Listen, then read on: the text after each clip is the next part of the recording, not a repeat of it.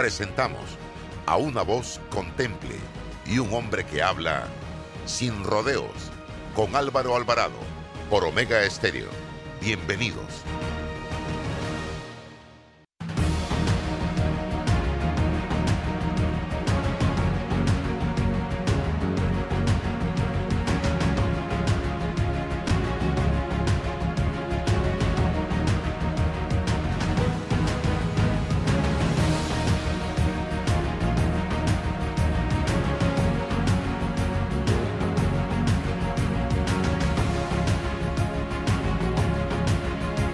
¿Qué tal mis amigos? Tengan todos muy buenos días, bienvenidos. Listos ya para iniciar este su programa, el último del año 2021 de Sin Rodeos. Comenzamos el primero de marzo del año 2021 y hoy concluye este año en este programa, hoy 31 de diciembre, señoras y señores. Vamos a tener todos los días a César Ruilova con nosotros, pero también eh, hemos invitado a Ana Raquel Chanis, eh, una ciudadana panameña que valoro mucho su argumento porque va en función de la necesidad de un mejor país, de un mejor ciudadano, de un ciudadano que aporte, que trabaje, que haga críticas constructivas en beneficio de la nación panameña. Y vamos a hablar, queremos aprovechar el día de hoy para conversar un poco con ella de su visión de lo que ha sido este año, cómo construir ciudadanía eh, y que el 2022 sea mejor para todos y cada uno de nosotros. Pero eso no va a llegar, como decía ayer eh, César, don Arturo López Malumbre, de que, eh, que el otro año sea bueno, que el otro año sea mejor, que lo que Dios quiera, no. Cada uno de nosotros tenemos que poner no nuestro granito de arena, no, nuestro camión de arena, nuestro camión de piedra, nuestra contribución. Diseñar metas, objetivos concretos, trazarse una hoja de ruta. Y lo que creemos en Dios, poner todo esto en manos de Dios. Pero que nosotros, cada uno de nosotros, haga su parte porque él solo no puede. Tenemos nosotros que contribuir también y hacer posible eso que estamos pidiendo. Era lo que decía ayer don Arturo López eh, Malumbre en esa conversación que tuvimos interesantísima. Bien, eh, pero antes me preocupa mucho, mire con qué cerramos el año, señoras y señores. Esta noticia de la prensa dice, Contralor Gerardo Solís busca frenar la labor fiscalizadora del procurador Rigoberto González. El contralor Gerardo Solís advirtió al procurador de la administración, Rigoberto González, que si continúa con una investigación sobre la conducta de los funcionarios de la Contraloría en torno a la libre asignación de fondos en concepto de movilización por parte de las autoridades locales, incurriría en un acto justiciable. Miren ustedes, el 11 de noviembre del 2021, González envió a Solís una nota en la que le pide información sobre gastos que permiten, por ejemplo, que los alcaldes José Luis Fábrega, Rollins Rodríguez, Rolando Alex Lee y Héctor Valdés Carraquilla reciban pagos mensuales por más de 10 mil dólares. Señoras y señores, un ministro de Estado gana 7 mil dólares. Creo que el salario del presidente puede estar entre 7 y 10. Y aquí hay alcaldes que reciben pagos mensuales por más de 10 mil dólares más que un magistrado de la Corte Suprema de Justicia, más que un magistrado del Tribunal Electoral, más que, no sé, que otros funcionarios ganan 10 mil dólares. Ante la solicitud originada en base a una denuncia del abogado Ernesto Cedeño, Solís respondió que las autoridades locales están facultadas.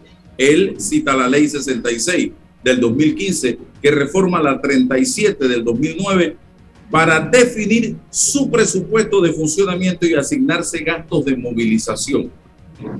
El 7 de diciembre pasado, González pidió al Contralor que aclarara si se había podido constatar que esta ley se había aplicado correctamente. Solís respondió que ahora existe la ley 258 del 2021.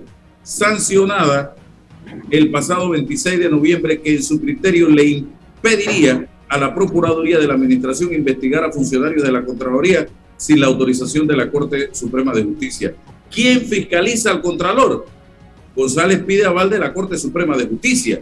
La ley blindaje para altos funcionarios que pasó la Asamblea en su penúltimo día de sesiones ordinarias del 2021 logró su primer efecto, que el procurador de la Administración, Rigoberto González, solicitará permiso a la Corte Suprema de Justicia para poder investigar a servidores públicos de la Contraloría General de la República. El 22 de diciembre, González remitió a la Corte una nota en la que pide permiso para continuar con las investigaciones que inició el pasado 8 de noviembre cuando acogió la denuncia presentada por el abogado Cedeño por el supuesto mal manejo en los gastos de movilización fijo que permite la descentralización a los gobiernos locales. González investiga si los funcionarios de Contraloría incumplieron los procedimientos establecidos para el manejo de fondos públicos.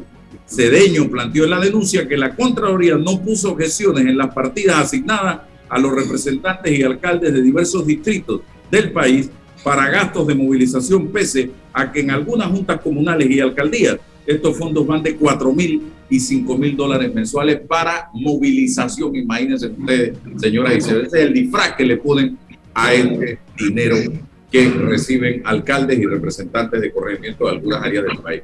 Verdaderamente que cada día, eh, César, se hace más complicado investigar a un funcionario del gobierno que cada día se, se, ponen obstáculos para combatir la corrupción, para combatir el despilfarro, el mal manejo de los recursos del Estado, cuando hoy que vivimos en un mundo donde supuestamente debe reinar la transparencia, nosotros estamos poniendo barreras que impiden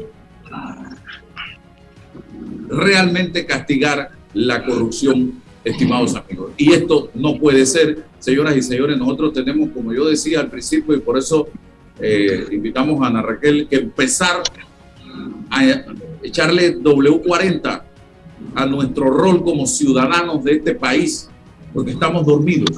Y cada día que pasa, repito, se complica más la posibilidad de combatir la corrupción, porque pareciera que en Panamá reina la impunidad. Aquí todo el mundo, mire lo que hablábamos ayer, un diputado de la República aquí puede violar, puede matar, puede pegarle a la esposa, puede dejar de pagar pensión alimenticia, puede vender droga, puede participar de crimen organizado y no hay autoridad en este país que pueda investigar, sancionar y meter preso a un diputado de la República.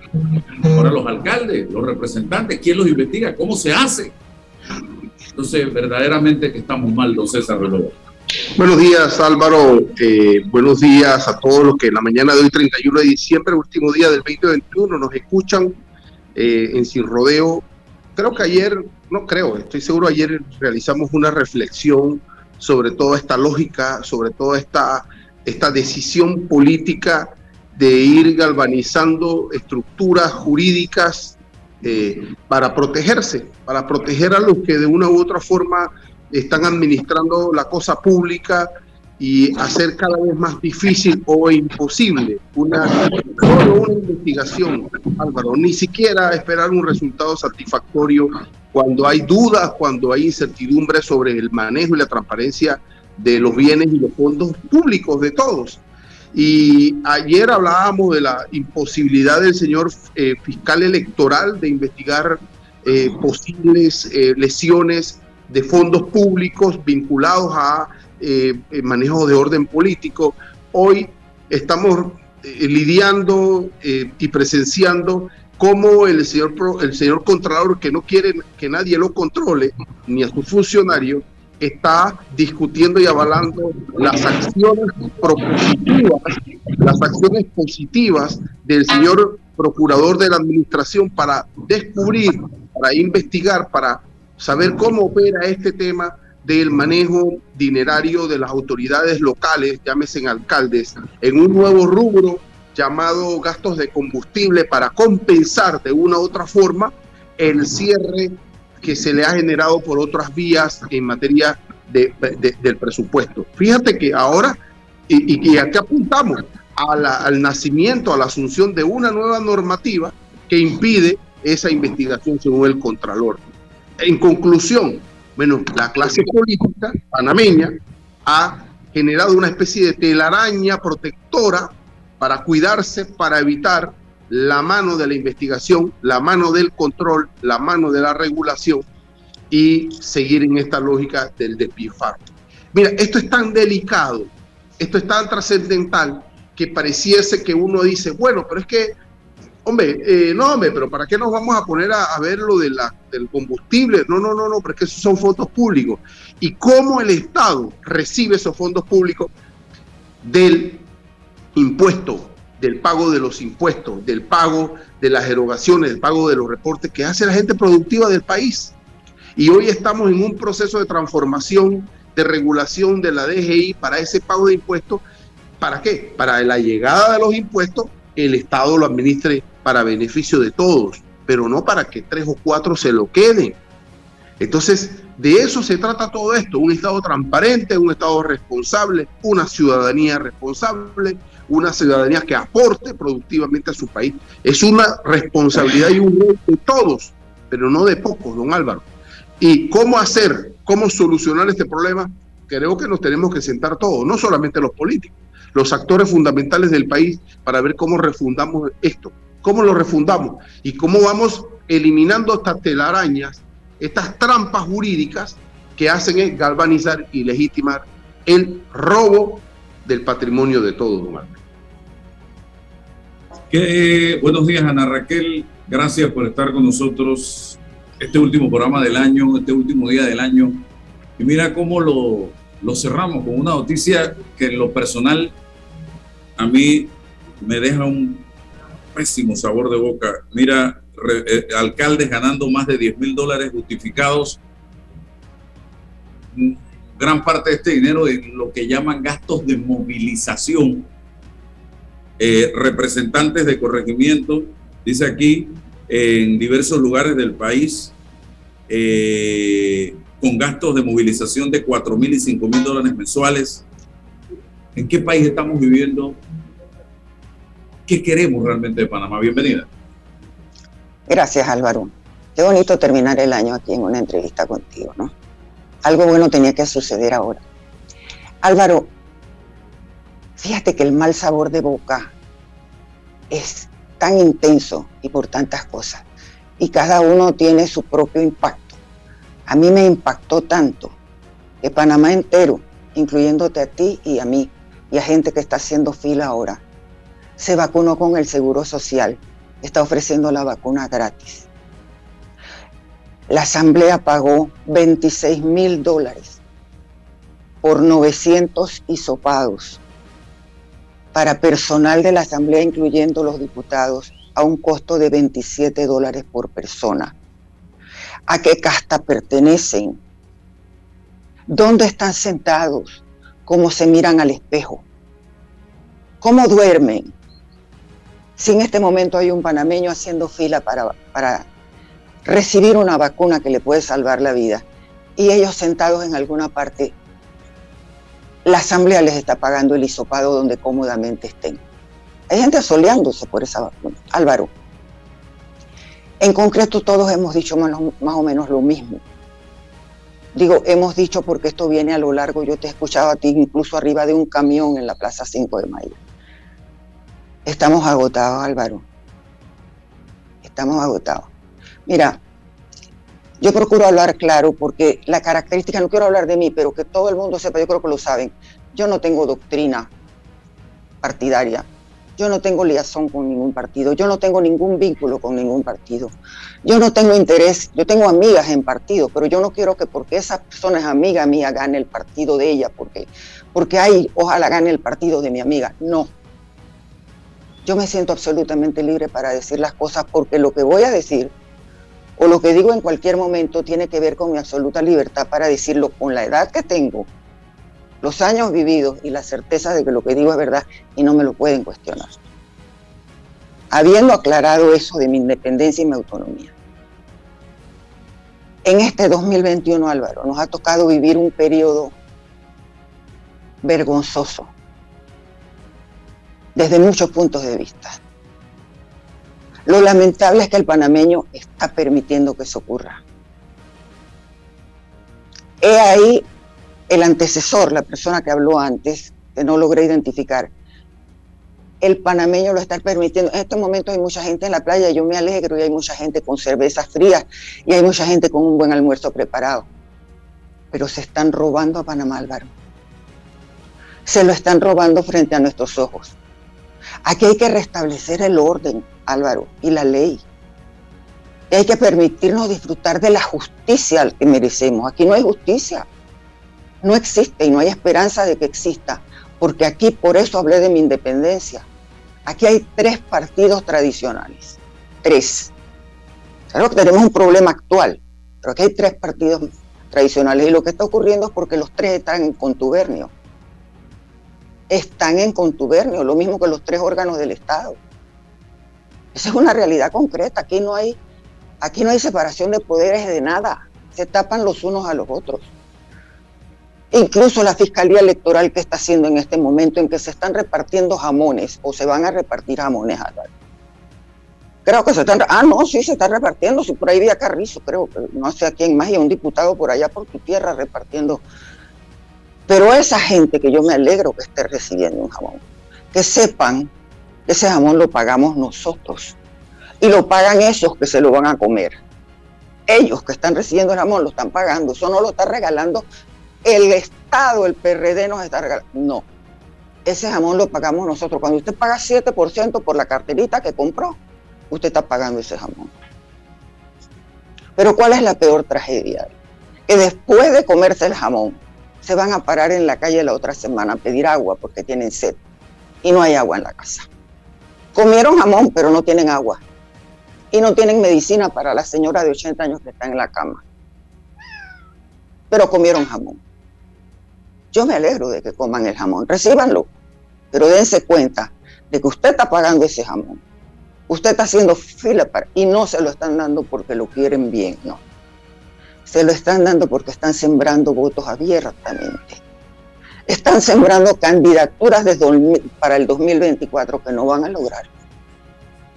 Porque yo tengo la esperanza de que ese panameño que va a los estadios y grita gol, yo tengo la esperanza, Álvaro, de que en algún momento grite justicia, por favor. Justicia, Álvaro. Esto es una vergüenza. Yo en algún momento escribí un tweet. Yo empecé a usar tweet hace un año. Pero digo cosas concretas. Yo no entré en temas triviales, no. Y en un momento dado dije que me daba vergüenza el país en que estaba viviendo. Este país se va volviendo una porquería. Y alguien escribió que jamás se debía decir que el Panamá se está volviendo una porquería porque esta es nuestra tierra. Yo no voy a permitir que nadie diga que ama esta tierra más que yo. Álvaro, yo puedo vivir en otras partes. Yo pude haberme quedado en Italia. Yo estoy viviendo aquí porque yo quiero vivir aquí. Álvaro, yo cumplí 80 años el 15 de noviembre. 80.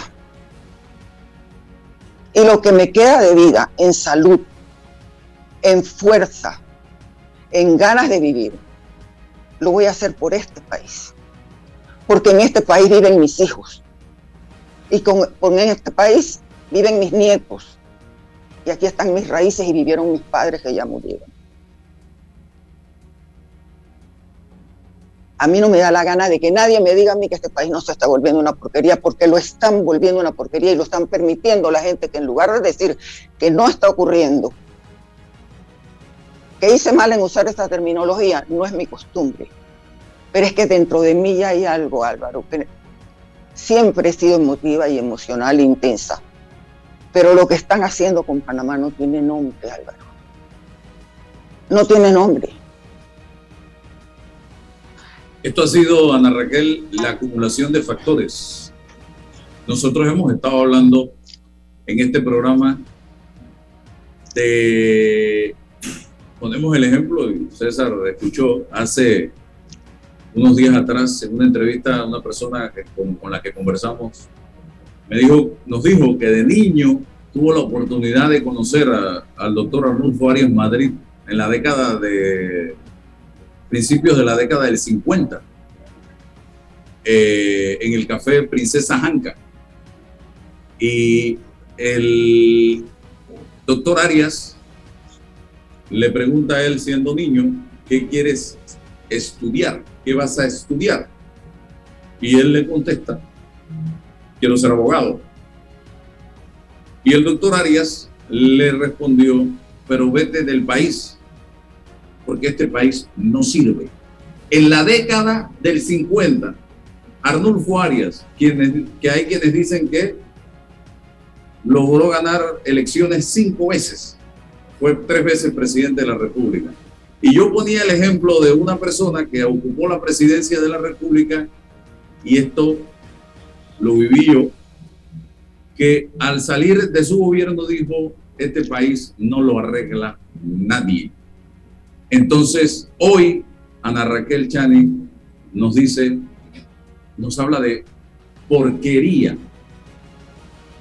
Y mira cómo ha venido en tres momentos diferentes de la historia de este país, hablándose exactamente de lo mismo. Y los políticos que están allí, que han convertido este país en lo que pudiéramos decir el país que no sirve, el país que no arregla a nadie o el país de la porquería, están o han llegado a esos cargos precisamente por una sociedad que ha tolerado todo esto, que ha aplaudido todo esto, porque esta es una sociedad que hay un sector importante que aplaude la corrupción, que aplaude el robo, que aplaude el juega vivo, que aplaude las conductas que van en contra de los principios y de los valores, eh, Ana Raquel.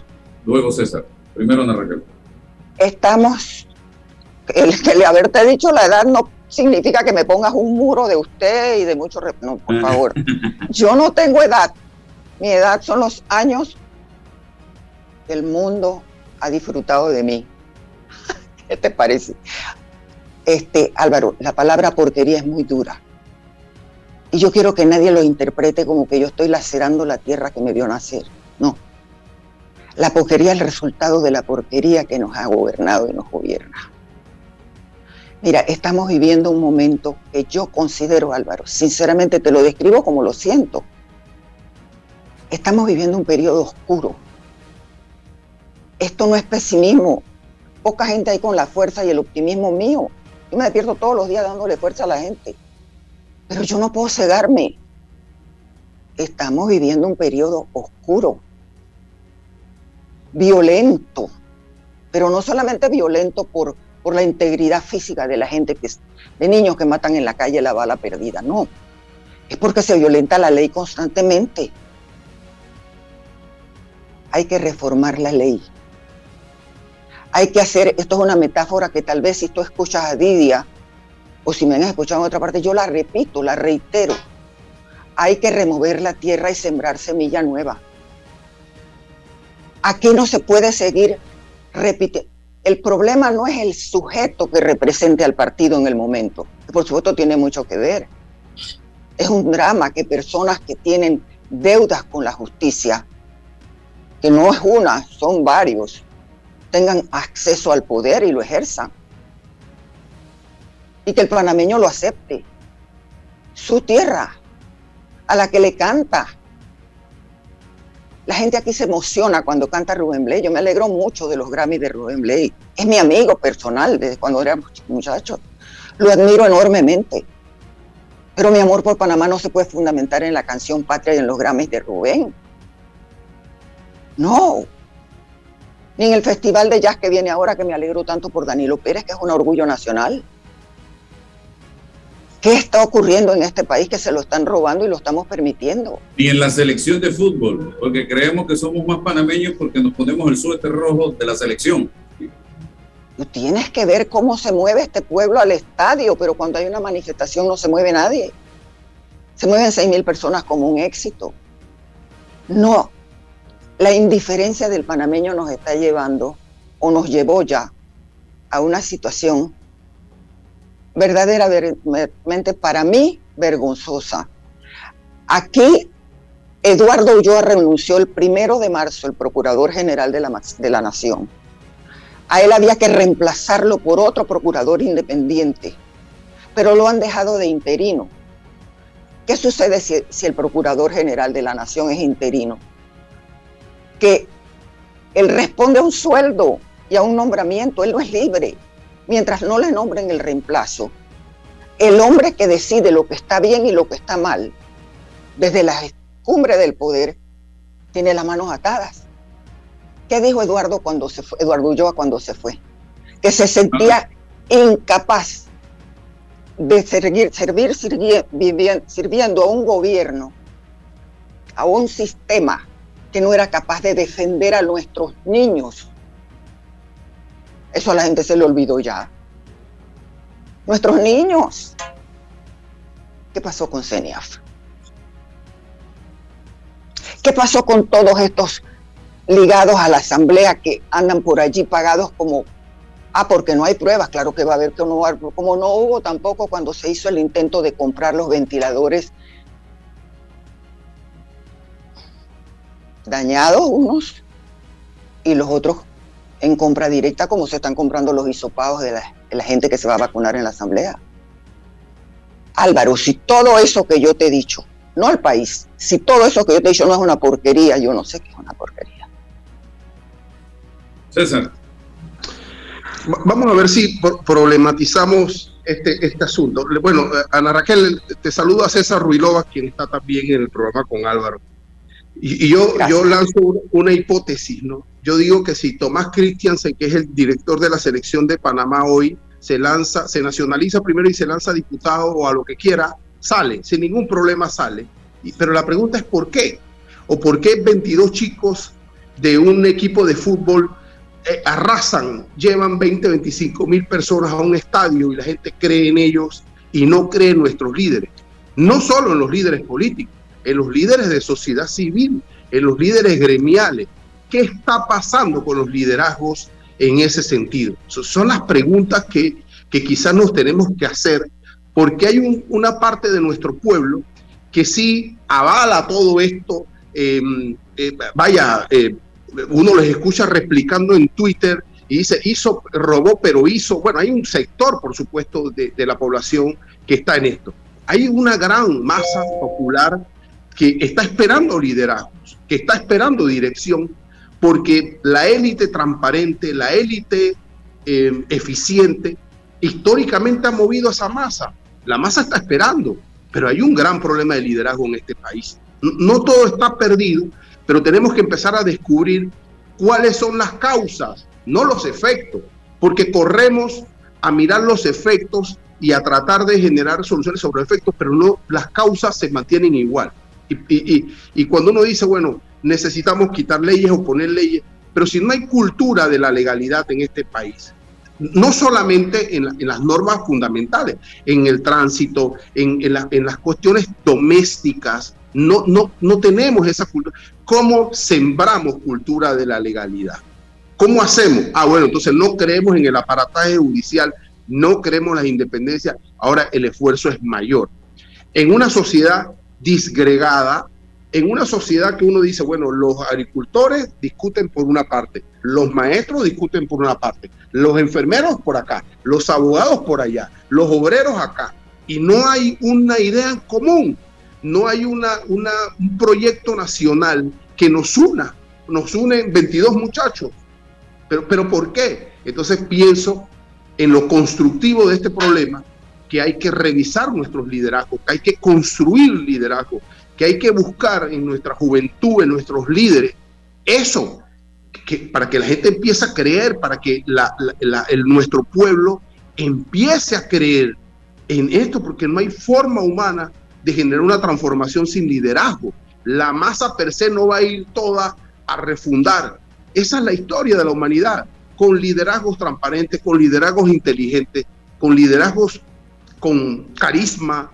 Bueno, quizás eso es lo que nos hace falta porque es la causa de todos los problemas y de todos los efectos que lidiamos a diario y que estamos cansados, pero, pero no, no, no, nos, no nos acercamos ni siquiera, ni tibiamente, a el proceso de solución de nuestros problemas. Llegamos al 20 de 22, con esperanzas o con pesimismo, con lo que sea, pero sin liderazgo de ningún tipo. Es mi opinión. Es mi permíteme contestarte, permíteme contestarte. Yo estoy muy contenta porque mañana empieza un periodo de 12 meses, que es la antesala, el umbral de que pueda darse en Panamá un cambio. Te aclaro que cualquier cosa que yo diga no tiene ninguna vinculación real que tenga como trasfondo otra cosa que no sea mi verdad auténtica, legítima y honesta. Las personas vinculadas a los partidos tradicionales no han ejercido liderazgo, ni ahora ni antes. Algunos están en las puertas de la fiscalía para subir escaleras en algún momento, a lo mejor no las suban, pero todo el mundo sabe que deberían subirlas.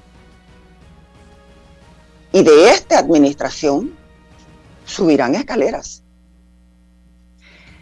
Mi tesis, cuando tú hablas de liderazgo, es que, y reitero mi metáfora del jardín y la tierra removida, la única manera de que algo cambie, por lo menos en principio, se den los primeros pasos, es que ninguno de los tres partidos, esa es mi verdad, puede que los que tienen intereses o amistades o simpatía, yo lo respeto, la verdad mía, la de Ana Raquel Chanis, pensada durante años, pero sobre todo durante los últimos cuatro años, desde 2019, es que aquí surja un independiente, a que hay alguien con quien simpatizo, pero no por amistad, ni por edad, ni por familiaridad, ni por relaciones de negocio, sino porque lo respeto y le creo y no lo voy a mencionar.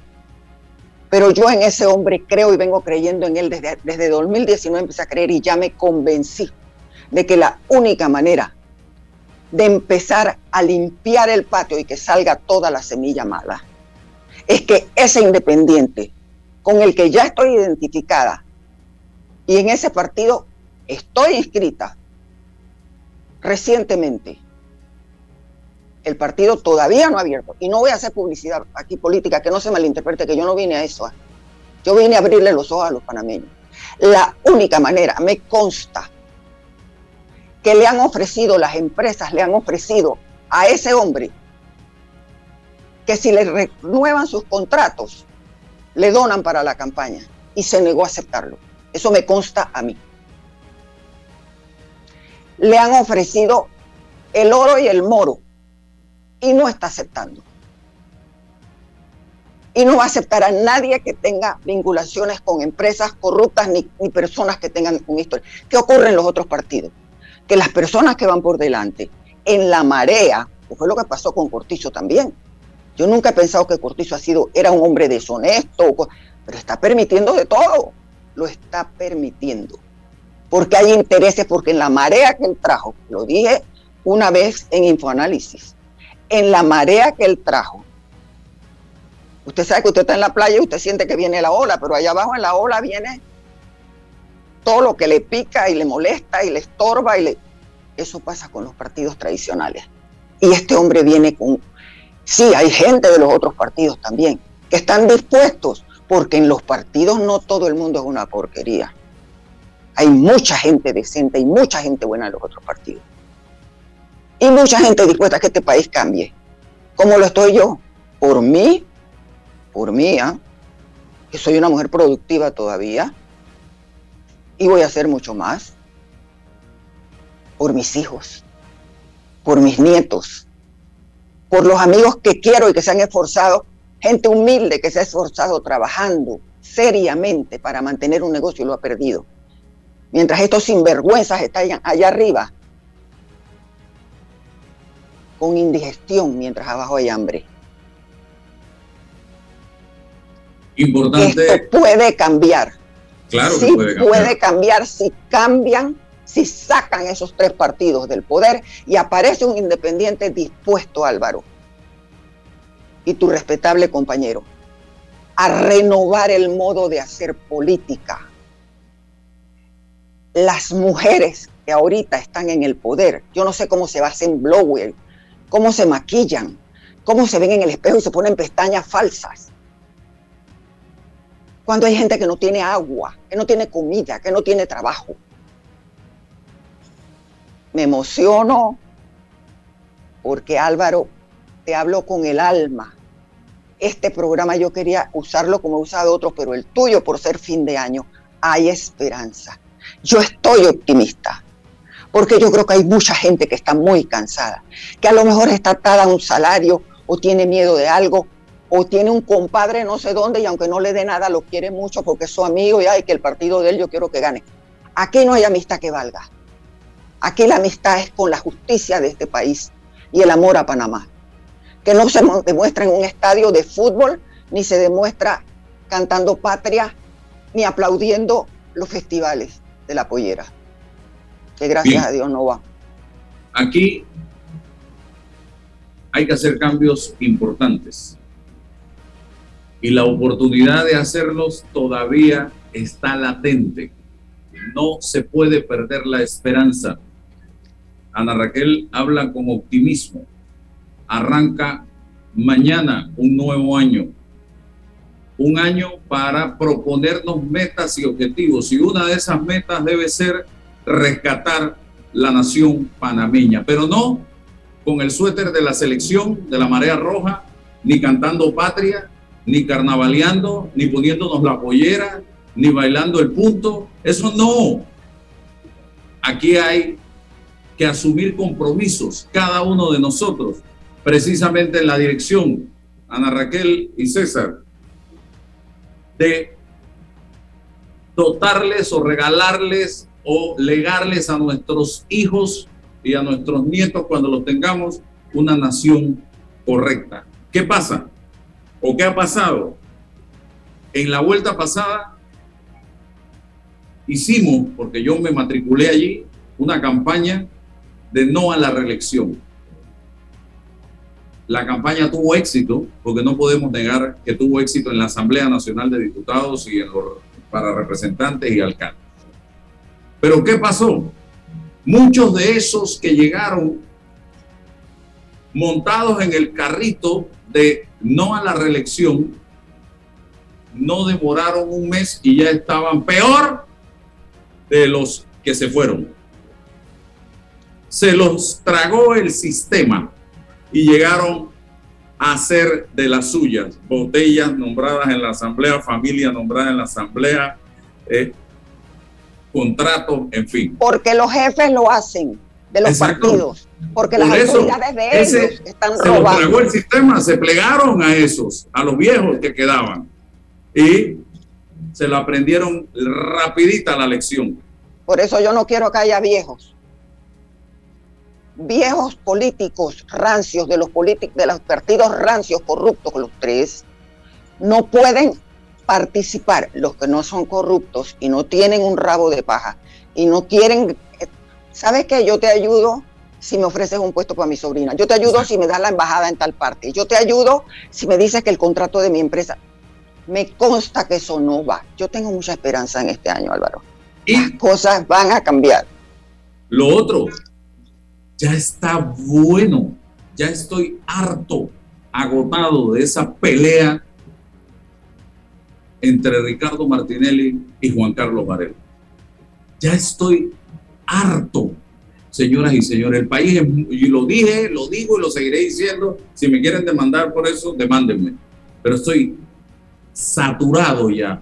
Estoy, ya da asco esa guerra entre Juan Carlos Varela y Martinelli, y Martinelli y Juan Carlos Varela. El país es más que Juan Carlos Varela y que Ricardo Martinelli.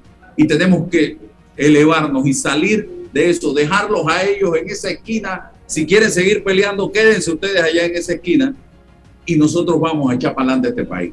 Pero a mí me afecta, perdóname que te interrumpa, a mí me afecta esa pelea, pero a mí me afecta mucho más realmente que se maten, que se maten, ya están desprestigiados los dos, ya tienen, con todo el respeto que se merecen, pero yo no los he desprestigiado, se desprestigiaron ellos con sus actividades.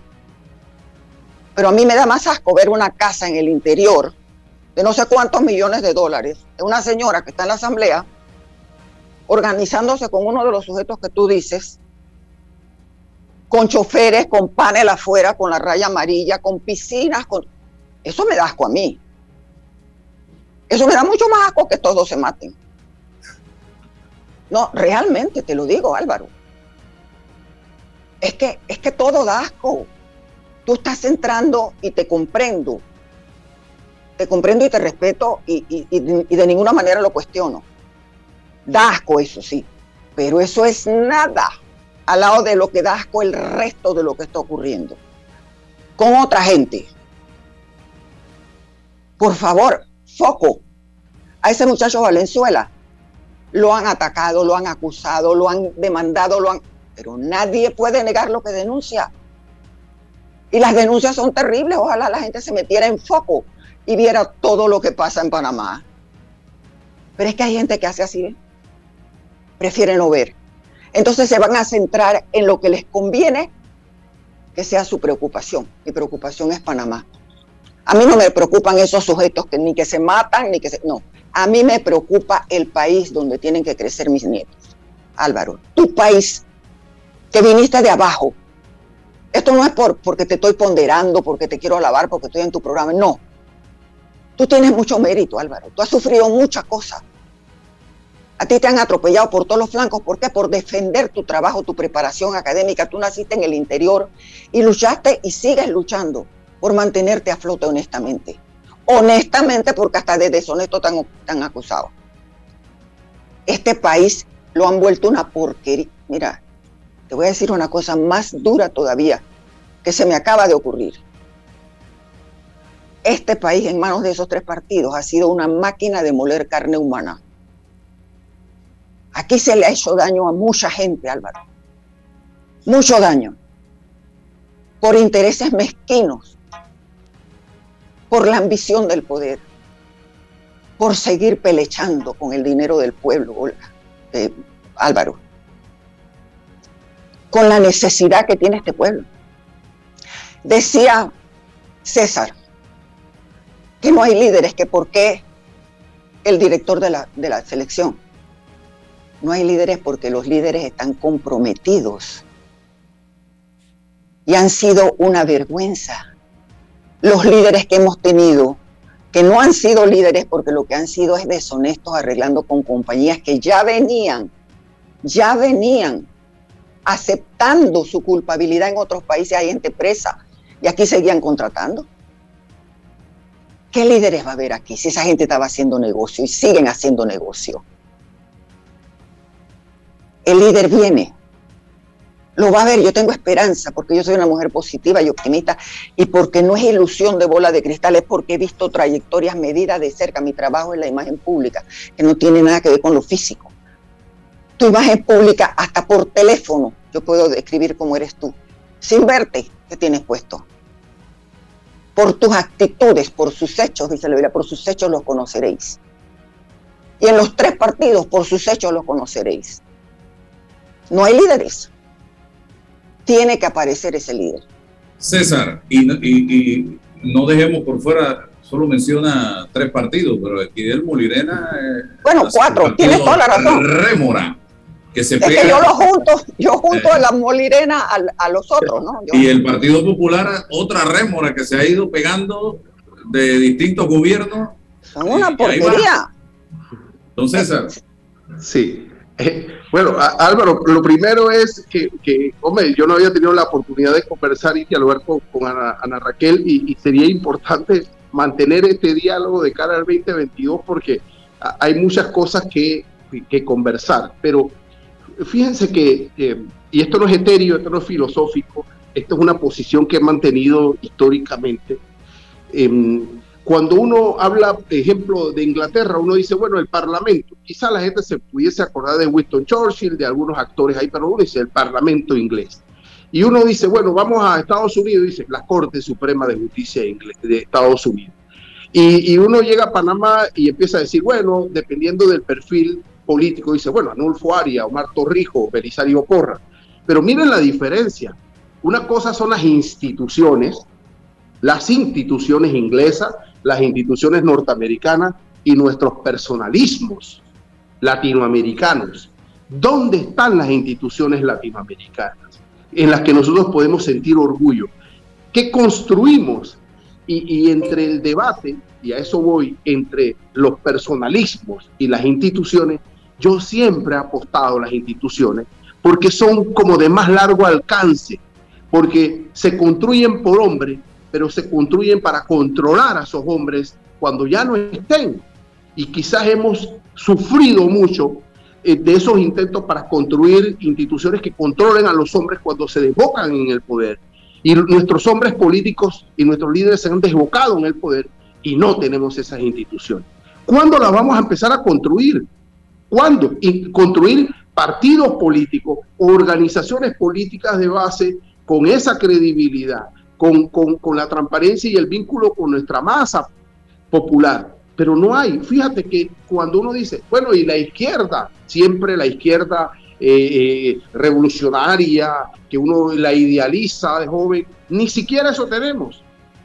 Ni siquiera un debate ideológico, no tenemos nada. Entonces, ¿hacia dónde vamos si no tenemos nada? Eh, quizás puede llegar un hombre, puede llegar una organización política, pero ¿cómo construimos instituciones que nos defiendan después? Porque yo puedo coincidir con Ana Raquel cuando dice tres partidos, pero es que es una sola masa. Claro. Es, que se van moviendo de un lado a otro. Claro. entonces, ¿cómo hacemos para construir, Ana Raquel, partidos políticos? Porque no basta uno que nos resuelva el problema. Porque la democracia requiere oposición. Que ese que quiere tenga también oposición, porque se va a equivocar. También se puede sobreexponer, porque no es perfecto, nadie es perfecto. necesitamos construir para más largo alcance y no para la coyuntura. Es que en la receta, la receta es que en la licuadora hay que vigilar los ingredientes que entran. Y eso es hacer la nueva política para este país. ¿Ves? No, el que permite que los partidos vigentes hasta ahora entren como están porque aquí no se ha dicho que, es que se va a hacer con gente que se trae de Marte y gente que viene de, Venus, no. Son panameños que posiblemente pertenecen a los partidos, pero hay gente decente en los partidos.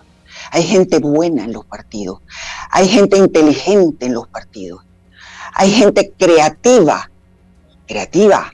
Y hay gente muy bien preparada en los partidos. Y, se está haciendo una, como el que expurga el arroz, para en la licuadora de ese partido meter lo más sano del producto. No que en la marea venga todo el que aplaudió y el que consiguió más votos y el que está repartiendo jamones para inscribir 50 mil personas más. Esa porquería se tiene que acabar. La fórmula para lograr, acuérdate que para subir una escalera, primero tienes que pisar el primer escalón. Pisar el primer escalón es remover la tierra y sembrar semilla nueva. Afortunadamente tenemos esa oportunidad. Es más, en la asamblea hay gente que, que tiene esas posibilidades. Ahí está Juan Diego Vázquez, está Silva. Ahí hay gente inteligente, fuerte, honrada, preparada, dispuesta a cambiar este país, que denuncia, que habla con esa gente se puede conformar. Ana Raquel, Ana Raquel, ¿y qué hacemos con esta clase empresarial corrupta que se ha plegado a, toda esta estructura política? No van. Bueno, están ahí. Ya están ofreciendo. César, ya están ofreciendo. La clase corrupta. Escúchame, por favor, expresar esto. Discúlpame porque sé que atropello el programa y hay poco tiempo y te debo todo el respeto del mundo. Por favor, estoy aquí gracias a usted pero esa clase corrupta ya está ofreciendo, te lo digo yo, yo apoyaría a este tipo porque es el mejor candidato. Pero yo tengo que asegurarme que tal y tal y tal cosa se va a conseguir. Eso lo he oído yo, yo. Por eso estoy aquí sentada diciendo lo que estoy diciendo. Esa gente no va. No van. Hay que cambiar el modo de hacer política, hay que reformar el poder, reformar el poder. Y te agregaba, ¿y, qué hacemos con estos maestros formadores forma, la gente que, forma nuestra juventud, que falsifica diplomas para poder hacer. O sea, lo que hago que es una cosa falla, ¿no? Hay que sacarlos del sistema y, y meterlos presos. Están inspirados por el poder que gobierna saben que lo pueden hacer y no los van a mandar a ninguna cárcel, como a los de CENIAF, como a los que más los ascienden, los mandan para afuera, los gratifican, los nombran. Eso es lo que hay. Aceptemos que eso es lo que hay y no de ahora. Eso viene hace rato. Hay que arrancarlo. Ojalá alguien que me escuche me comprenda. Si no le gusta lo que digo, tienen todo el derecho de antagonizar con mi tesis. Pero como yo soy de que cuando yo quiero limpiar mi casa la limpio de verdad, pero de verdad, yo no meto basura debajo de la alfombra, ni lo dejo para después. Yo muevo muebles, yo me trepo arriba, yo, yo me trepo arriba de los gabinetes de cocina de mi, cocina, yo. Preparo primero en el mostrador y después quedo arriba. Porque o se limpia o se limpia mientras haya basura, esto no va. Y hay basura proyectándose para el 24, pero no van.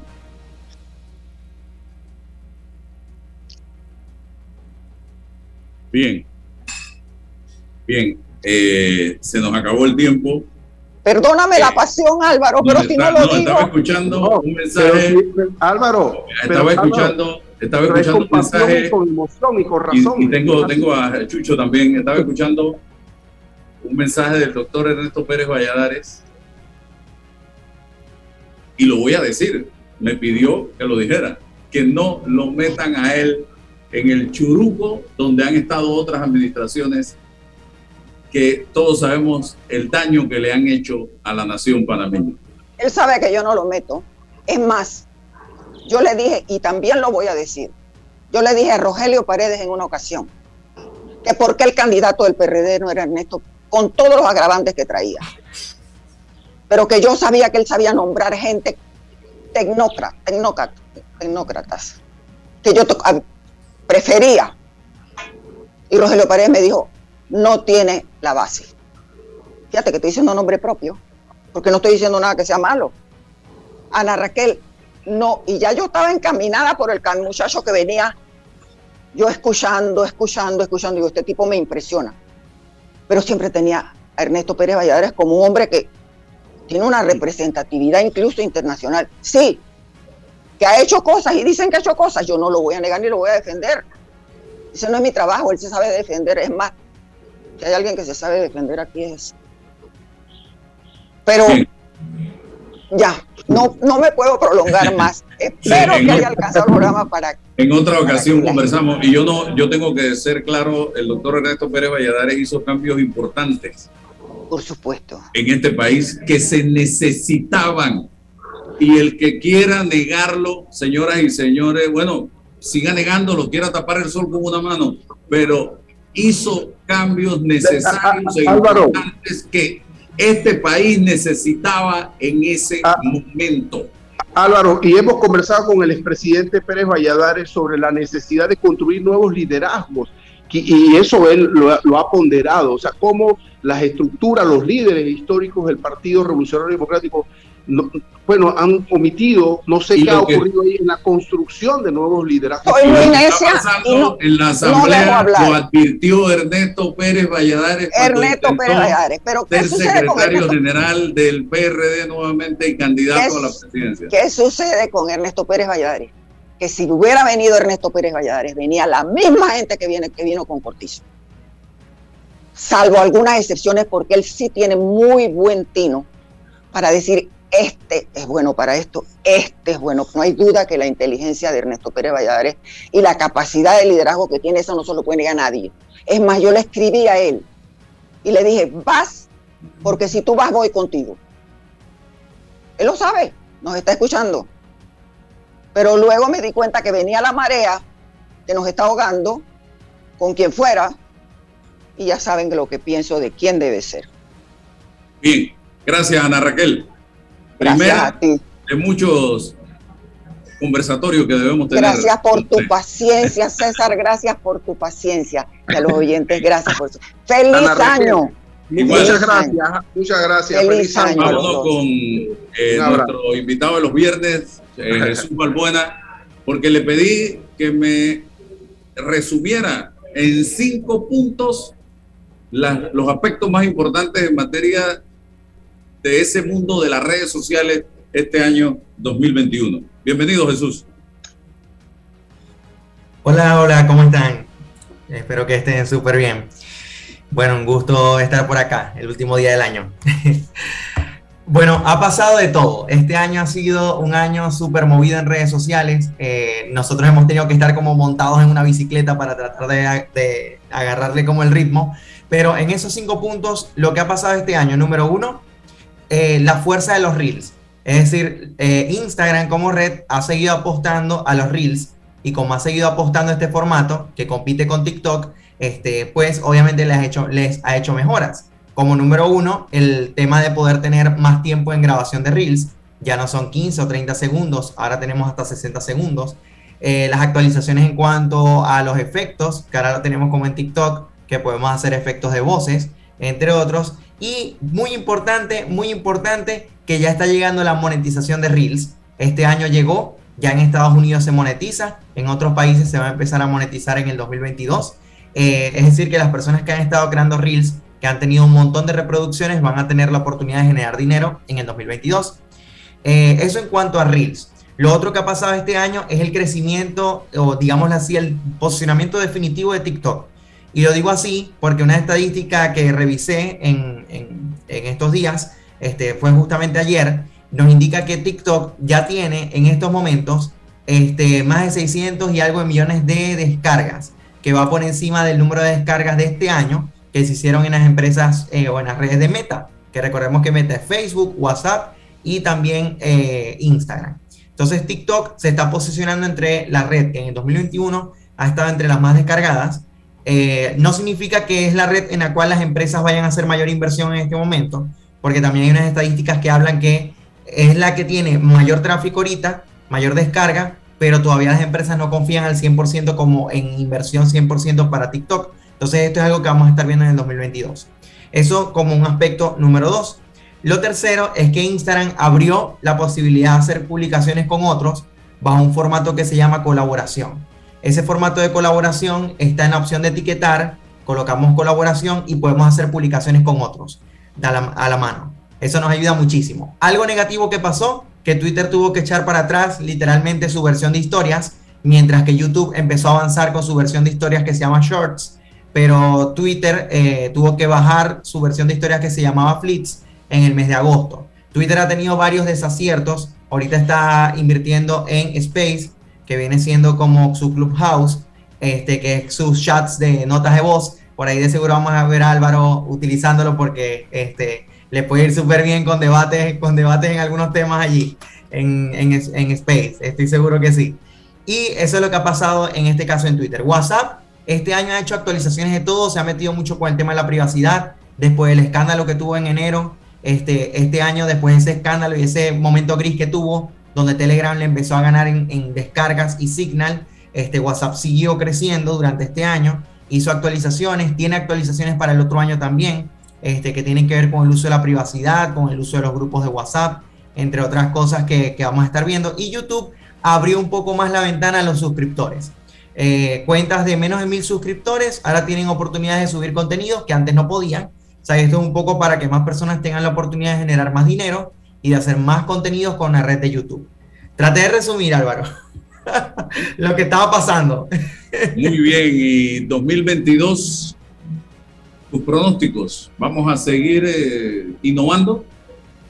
2022 viene con muchas cosas. Viene con inversión en publicidad pagada, las empresas van a estar invirtiendo en publicidad, las redes van a meterse más en el tema del metaverso. Es el primer año oficial del inicio del proyecto del metaverso, que se dice que va a tomar 10 a 15 años, pero las empresas van a estar muy pendientes del tema de realidad virtual, realidad aumentada, que lo podemos hacer también con filtros de Instagram. Se van a preocupar más por filtros de Instagram, por videos humanizados, por mostrar más lo que hace la marca, por mostrar también Reels, por competir con TikTok, este, por pagar publicidad. O sea, eso es lo que viene. Y viene el hecho de, los, de, la, de la generación de dinero por parte de los creadores.